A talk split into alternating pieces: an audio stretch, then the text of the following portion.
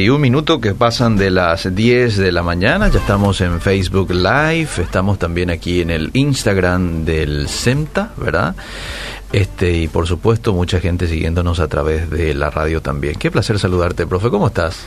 Muy bien, Eliseo, estoy excelente. Mm, Vos sabés que parece que las calles se están llenando más, porque me tomó, me parece que me tomó más tiempo llegar del CEMTA acá a la radio. Sí. Parece que hay más tráfico. y probablemente, probablemente. Este, pero eso, por un lado, también es positivo, ¿verdad? Claro la gente que sí. como que va tomando más confianza.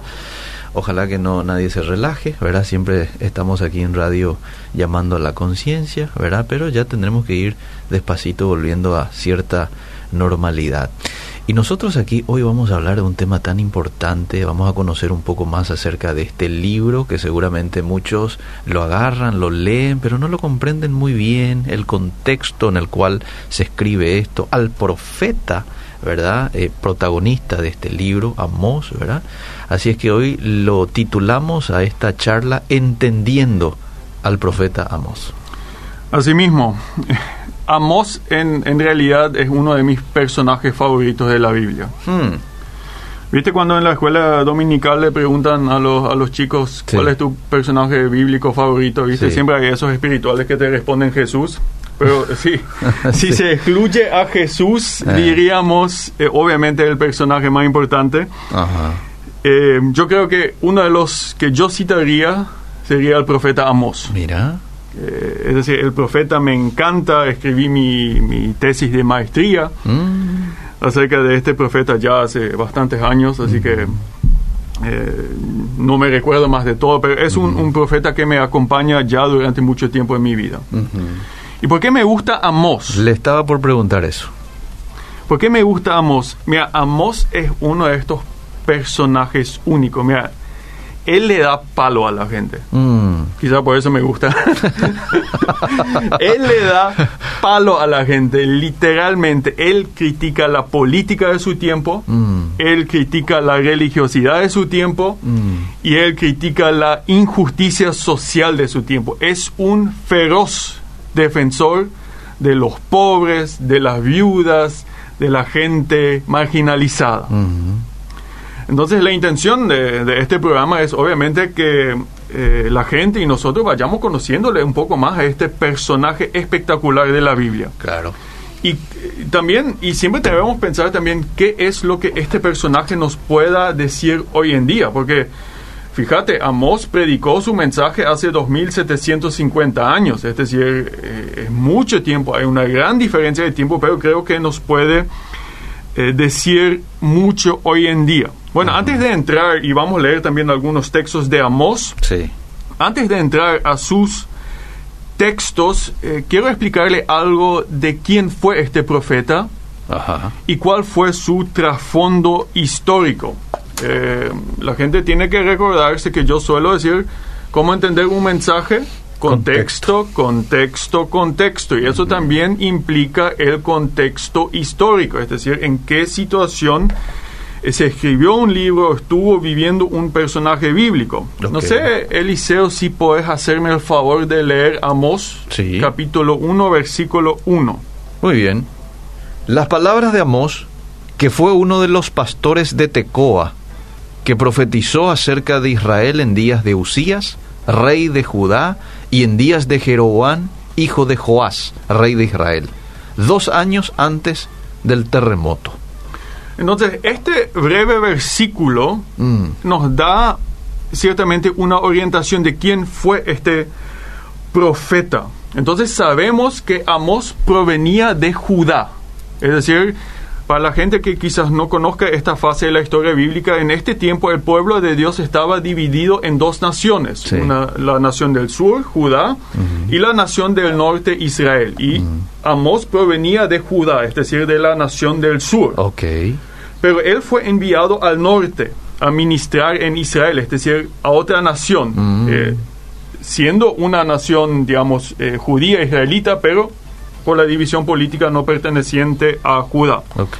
Entonces, él fue enviado al norte, del sur fue enviado al norte.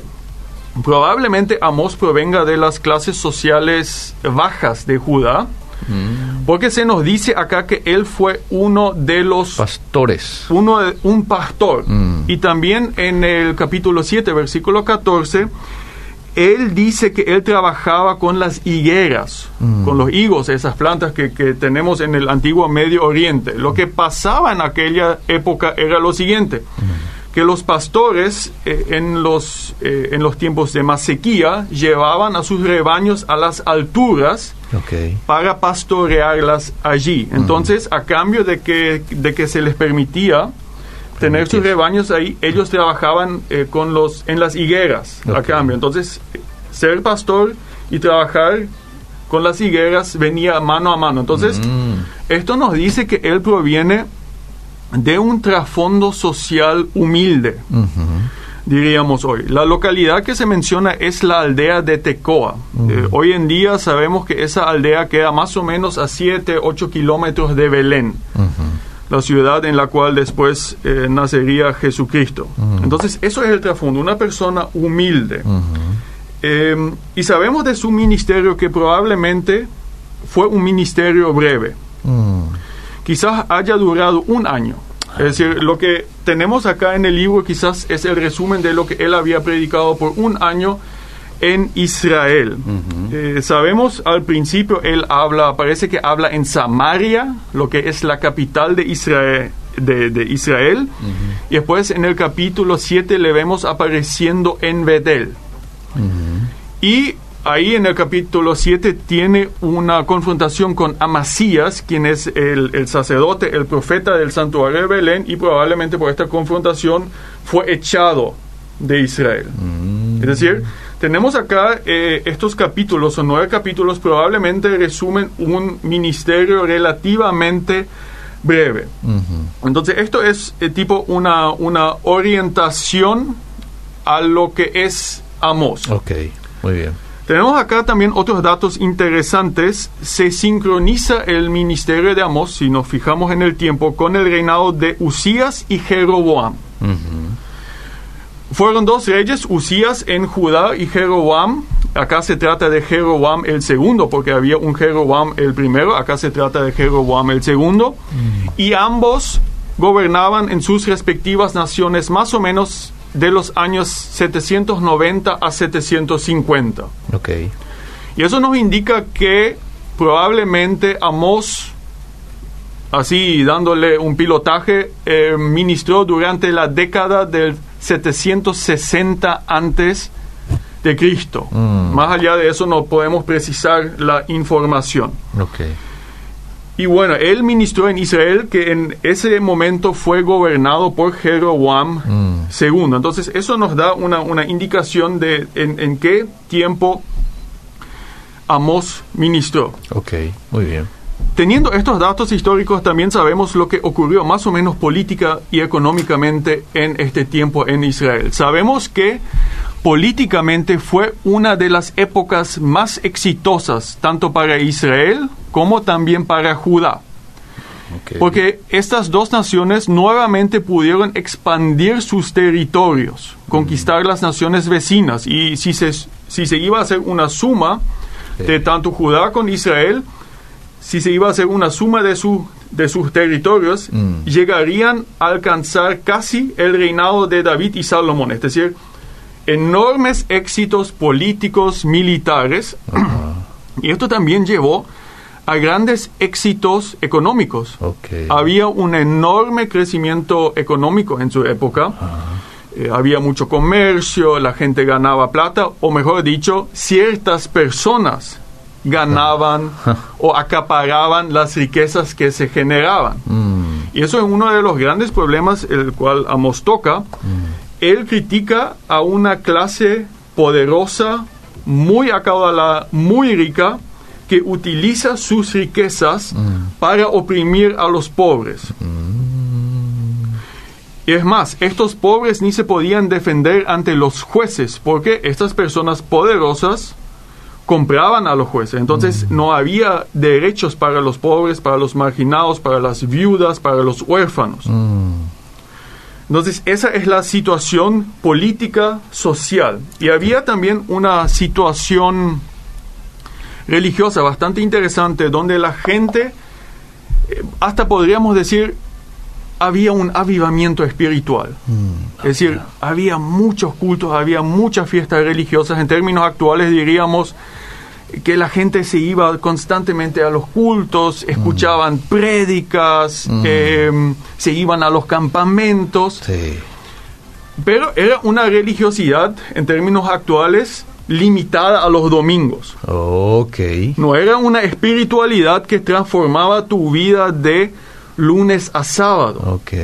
Muy bien. Y no solamente, bueno, espiritual es quizás un término bastante amplio y no sé si incluso si es tan bueno, porque lo que ellos tenían fue una especie de adoración mixta, es decir, se mezclaban rasgos de la religión de la Biblia Mm, con las religiones paganas de su tiempo. mm, Entonces era una religiosidad muy, muy torcida, muy espiritual, se, se hacía todo, de, de todo hacían, ok.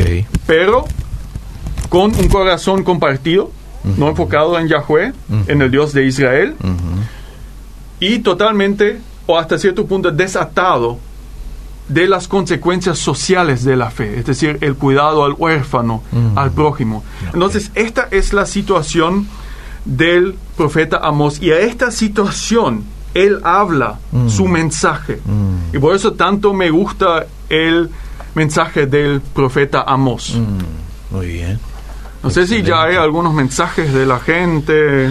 A ver, hay varios mensajes. Este, ¿Ya quieres que te lea? Sí, vamos a leer algunos. Dice, justo ayer mi marido dio palos a sus hermanos de la iglesia que no quieren colaborar con las actividades eh, y eso me angustió mucho. ¿Hasta qué punto está bien eso, profe? Él me dijo que ya no soportó esa situación, dice. Bueno, el marido dio palos a probablemente colaboradores de la iglesia, ¿verdad? Y eso a ella le angustió como esposa. Bueno, a ver qué más. Dice, qué gusto escucharlos, bendiciones. Preguntan un poco por el contexto histórico. Usted estuvo dando recién un repaso bien, bien eh, puntual del contexto en el cual se encontraba Amós y su predicación, ¿verdad? A ver, voy al Facebook si hay algunas preguntitas allí. Buenos días, desde Formosa en sintonía, dice Elizabeth, Dalva también. Bueno, mucha gente atenta a la charla. Seguimos. Bueno, en los primeros dos capítulos, y ahora vamos eh, a analizar el mensaje de Amós parte por parte, bueno, no Sí. todo porque es demasiado profundo, pero algunas Claro. partes. En los primeros dos capítulos, Mm. Amós anuncia juicio a ocho naciones, un juicio divino, siendo las últimas dos naciones Judá e Israel. Entonces, tenemos acá esas profecías de juicio. Y eso es algo muy, muy importante que nosotros entendamos eso, porque en casi en cada profeta del Sí. Antiguo Testamento tenemos secciones Ah. que se dedican a proclamar juicio sobre las naciones, la- incluso las naciones vecinas de Sí, Israel. Sí. ¿Qué nos quieren decir estas profecías sobre Mm. las naciones vecinas? Dios no es solamente el Dios de Israel, Él es el Dios de todas las naciones. Mm, Muy importante, Él juzga las atrocidades, las maldades de todos los pueblos. ok. No es un Dios mío privado, es el Dios y creador del universo. Ok.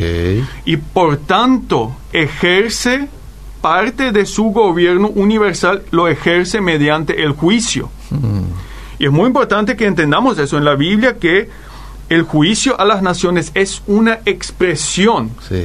de la santidad de Dios donde Él establece su estándar perfecto, Mm, donde Él equilibra las malvades, digamos, hasta cierto punto. ujú. Y solamente voy a dar eh, un ejemplo. Eh, si me permitís, Elis- Eliseo, Sí. si me acompañas, Amos 1, Sí. del 3 al 5. Así ha dicho Jehová, por tres pecados de Damasco, y por el cuarto no revocaré su castigo, porque trillaron a Galaad con trillos de hierro. Prenderé fuego en la casa de Hazael, y consumirá los pa- palacios de Ben-Hadad. Y quebraré los cerrojos de Damasco, y destruiré a los moradores del valle de Aven, y los gobernadores de Bet-Edén, y el pueblo de Siria será transportado a Kir, dice Jehová.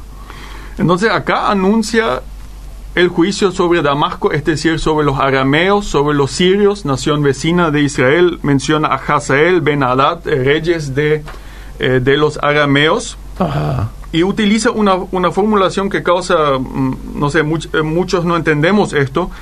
Tres transgresiones y cuatro. Mm, Es decir, es un esquema numérico. ujú. Ahora, ¿cómo debemos entender eso? Tres y cuatro, eso significa que los arameos cometieron siete pecados. Ujú. A mí eh, esa interpretación no me parece la más adecuada. Yo pienso que este esquema numérico no lo hay que tomar de una forma literal. Ok. Porque 3 y 4 sumando da 7, que es el número de la perfección eh, en, el, en, en la Biblia, el número divino. Y por otro lado, porque se menciona un pecado en específico, no se menciona siete pecados. Ok. Entonces lo que acá tenemos es básicamente que la perfección de las maldades de este pueblo Mm. colmaron la paciencia de Dios. Mm, Y acá se da un ejemplo de un crimen que estas personas habían cometido, que este pueblo había cometido.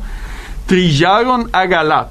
Mm. Bueno, esto es una, una, una imagen que se saca de las cosechas, es decir, se trilla. Sí. Esto significa que se separe el grano de la paja, entonces se, se, se pasa esa máquina sobre las espigas y la desmenuza, es decir, la destruye. Entonces, eh, lo que acá el profeta dice, mira, estos entraron a Galat mm, y cometieron un grave crimen de guerra, mataron a todos. mm, ok.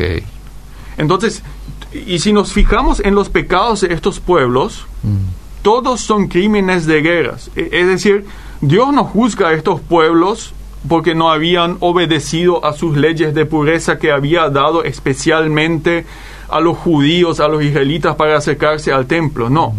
Los pecados que aquí se mencionan incluso fueron malos, malvados, en los ojos de los pueblos paganos de aquel tiempo.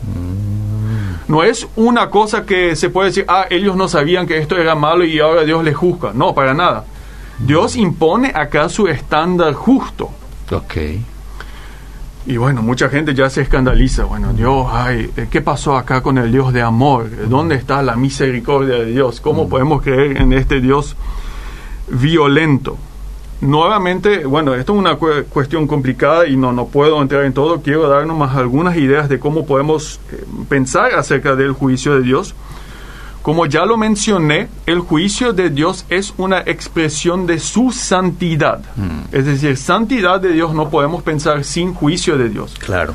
porque Él aplica su estándar perfecto. Mm, Por un lado. Segundo, sin el juicio de Dios, incluso sin el juicio final, a cual todo el mundo en realidad va a ir, mm, no haría ninguna diferencia si yo vivo como el Chapo Guzmán, el mafioso, sí, o la Madre Teresa. cierto. Entonces, esas elecciones de vida que yo hago para el bien o para el mal no, no harían ninguna diferencia, porque todos terminaríamos en una tumba pudriéndonos. Claro. Entonces, si, si la tumba es el final de mi vida, Mm, puedo vivir como se me antoja. mm, Entonces, el hecho de que Dios va a establecer cuentas justas algún momento en la historia es algo muy, muy importante. Si no, toda la vida buena que yo llevo, eh, o mala, no tiene importancia alguna. mm, Y bueno, después ateos dicen, bueno, eh, y eso siempre me sorprende, porque eh, los ateos me suelen decir, bueno, pero ¿cómo Dios puede perdir, eh, permitir tanta maldad en el mundo? ¿Por qué no interviene? ¿Acaso Él no es eh, todopoderoso? mm, Y bueno, acá Él interviene y termina con la maldad de pueblos. mm. Y muchas veces entonces me responden, pero Dios es tan cruel. Eh, entonces eh, uno no Claro. sabe a qué, a qué Claro. responder. Y no era que querías que intervenga. Y, no, y ya justamente, y acá interviene. Y acá para el mal. Mm. Hay una segunda, una tercera cosa, disculpen, que me gustaría decir. El juicio y el amor de Dios no se excluyen. Mm, Con estos juicios, Dios defendía a las víctimas de la historia. Es decir, el hecho de que Dios juzga, con eso Él defiende los pobres, los marginados, los huérfanos. Ok. Es muy importante. Con el juicio Él defiende las víctimas. Hmm. Por eso el amor y la justicia no se excluyen. Mm. Con este juicio Él expresa compasión con las víctimas. Mira, ahí está. Entonces no podemos ver una, una, una contradicción Mm. entre amor y, y justicia eh, de Dios. Pero Él no se queda, Él no se queda con los pueblos vecinos, Amos. Eh, habla, le habla a Judá y finalmente le habla a Israel. Mm. Y también, y esos pecados, y es muy impor- importante ver esto, menciona muchísimos pecados. Esos pueblos mencionaba un pecado, Mm. pero de Israel toda una lista de pecados. No sé si me podés leer Amos 2 del 6 al 8. ¿Cómo no? Bueno, dice el 6, así ha dicho Jehová, este ya es juicio contra Israel, por tres pecados de Israel y por el cuarto no revocaré su castigo porque vendieron por dinero al justo y al pobre por un par de zapatos. Pisotean en el polvo de la tierra las cabezas de los desválidos y tuercen el camino de los humildes. Y el hijo y su padre se llegan a la misma joven, profanando mi santo nombre. Sobre las ropas empeñadas se acuestan junto a cualquier altar, y el vino de los multados beben en la casa de sus dioses. Esta es la situación espiritual de, del pueblo elegido de Dios. Mm, El papá y el hijo están con la misma joven en el templo. Ahí se refiere a la, a la llamada prostitución religiosa que fornicaban en los templos. ujú, Tuercen el camino de los humildes, le roban a los pobres, duermen sobre ropas empañadas. Hay una ley en el Antiguo Testamento que dice, bueno, si, si, si yo te presto algo bueno, me tenés que dar tu ropa como empeño, es decir, la- con lo que te cubrís, pero para la noche te lo tengo que devolver para Claro. que puedas dormir. claro. Entonces, esta gente dice, bueno, yo me quedo con esta ropa empeñada y esta persona, este huérfano, tiene que dormir en- a la tempestad, con el frío. Mm, Entonces, esta es la situación, es decir, se marginaliza, ok. se empobrece a la gente. Mm. Y no solamente esto, esta gente ignoraba todo mensaje de Dios. ¿Me puedes leer Amos 2, 11 al 12? Y levantaré de vuestros hijos para profetas y de vuestros jóvenes para que fuesen nazareos. ¿No es esto así, dice Jehová, hijos de Israel? Mas vosotros disteis de beber vino a los nazareos, y a los profetas mandasteis diciendo, no profeticéis. Es decir, a los profetas Sí. Dios enviaba profetas para llamar a su pueblo al arrepentimiento. Ellos le decían, no, no queremos escucharles. Eh. Y los nazareos, que fueron una especie de, de monjes, Sí. pongamos así, personas dedicadas, a ellos les corrompían dándoles vino, que, que les era prohibido en realidad. Ajá. Entonces acá notamos un, un rechazo absoluto a la voz de Dios. Mm, Dios enviando profetas y no, y nazareos, personas dedicadas a Dios, y corrompen todo. Entonces, esto es la, la primera sección. Eh, hay, hay juicio sobre las naciones, también sobre Judá e Israel. Israel. Y después entramos en los capítulos 3 a 6. mm, Y ahí nuevamente se repite esto, se, se critica de, de muchas maneras diferentes. Primero, un culto totalmente desligado de toda responsabilidad social. mm, Y segundo, se critica un es- el estilo de vida de los ricos y los poderosos que no se ocupaban de nada, mm, en nada, de los pobres, de los huérfanos, de las viudas, de los marginados. Haceme el- vamos, vamos a leer algunos textos. Sí. Si me haces el favor y leas Amós 3, versículo 10. ¿Cómo no? Voy. 3.10 dice, no saben hacer lo recto, dice Jehová, atesorando rapiña y despojo en sus palacios. en sus palacios. El versículo, capítulo 4, versículo 1. Esto último le estaba diciendo a Israel. Sí, a Israel, sí. Ok. ¿Cuatro cuánto? Uno. Sí.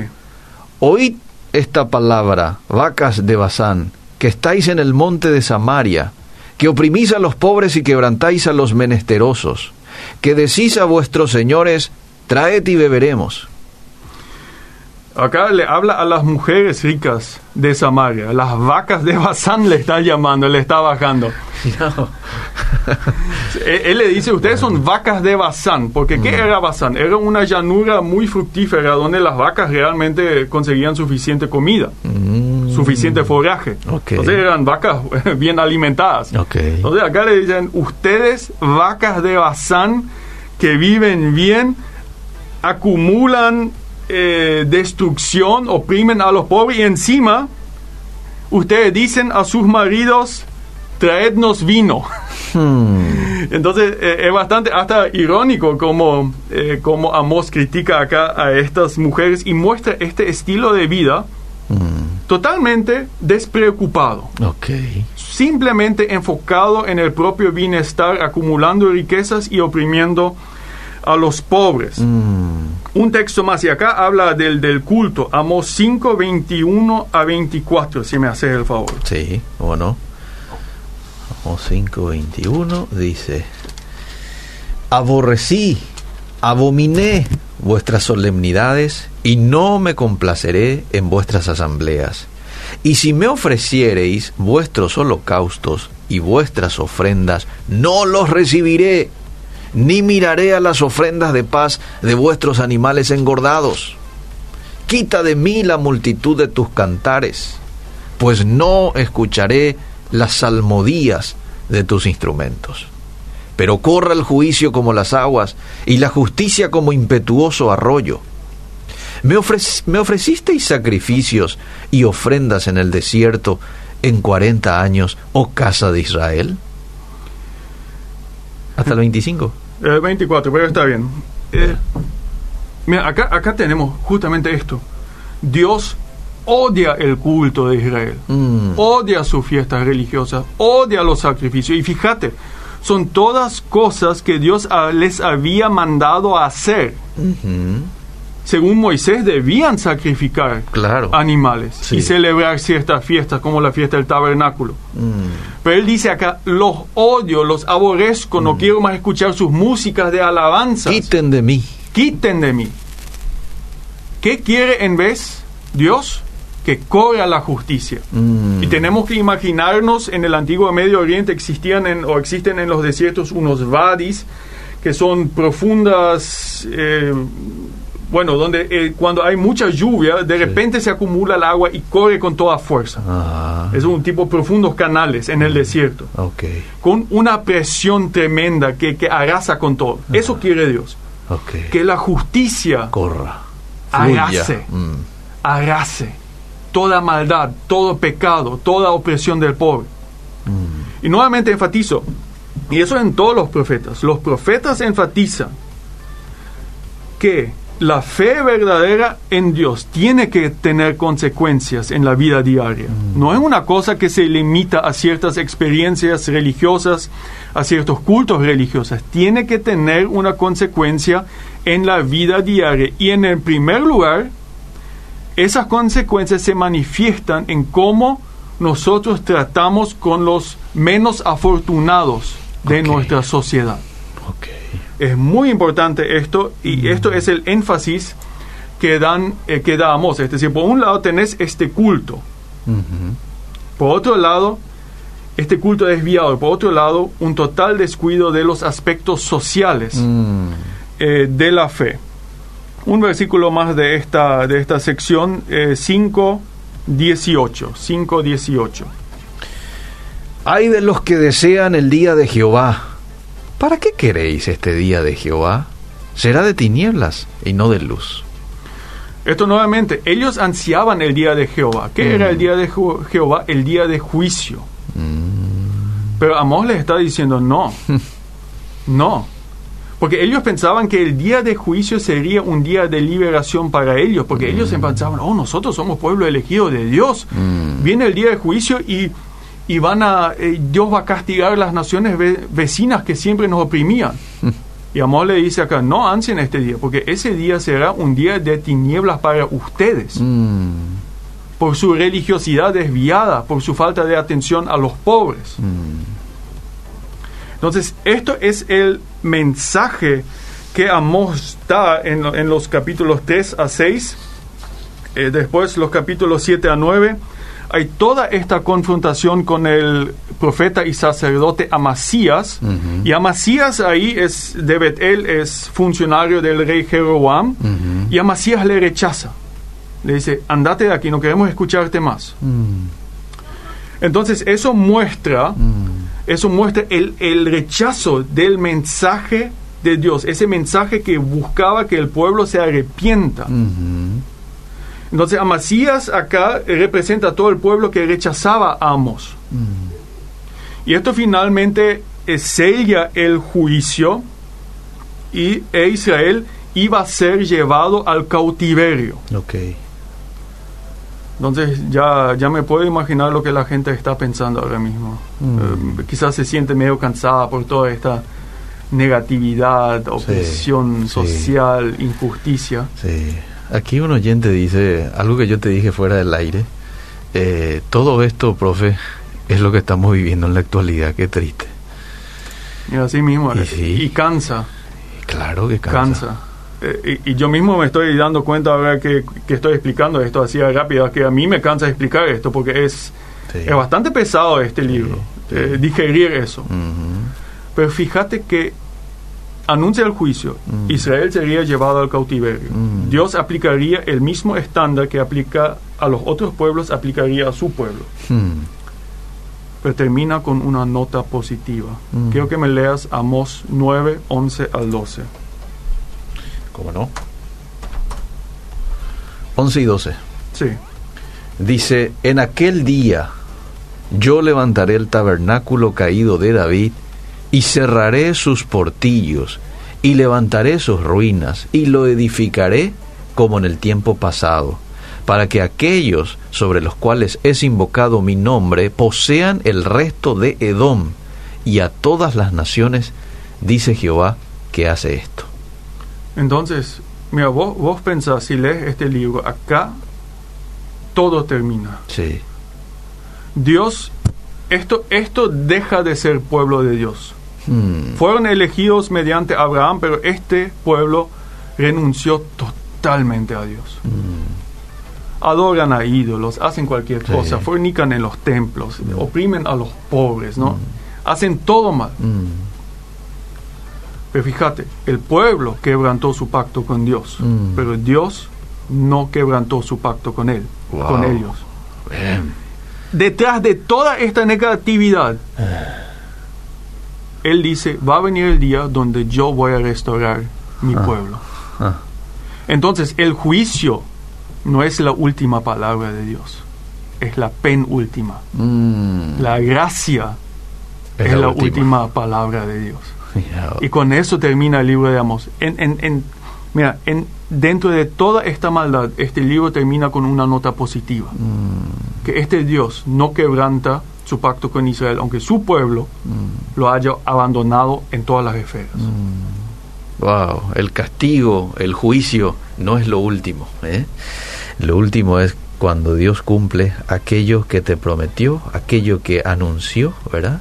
Y aquí uno puede leer, hay más versículos, la gente puede tomar su Biblia, está en el capítulo 9, desde el versículo 11 en adelante, la restauración futura de Israel. Wow, en 30 minutos usted nos resumió este libro de Amós. ¿eh?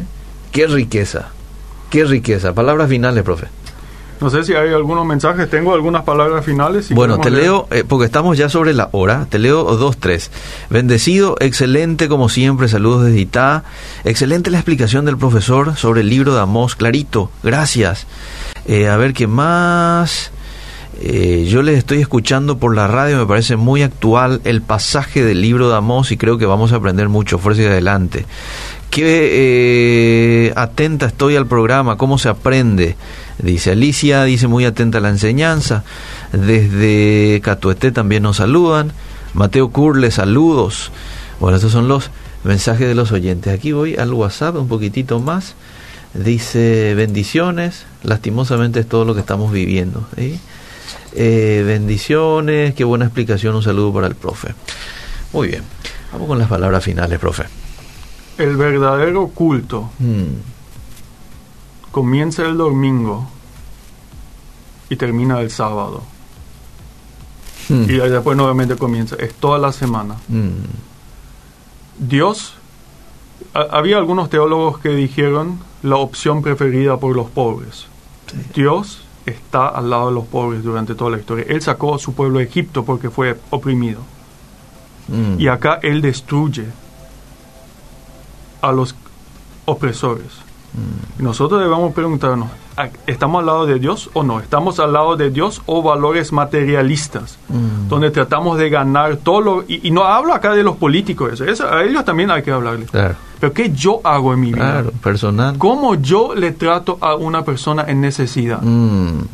Eso define si estoy al lado de Dios o al, al- al lado de los valores de este mundo, del materialismo, del consumismo. Mm. Eso con esa pregunta le quiero dejar a la gente. ¿Estás del lado de Dios o del lado de los valores de este mundo? Mm. Está todo dicho. Gracias, profe, por el tiempo. Seguimos.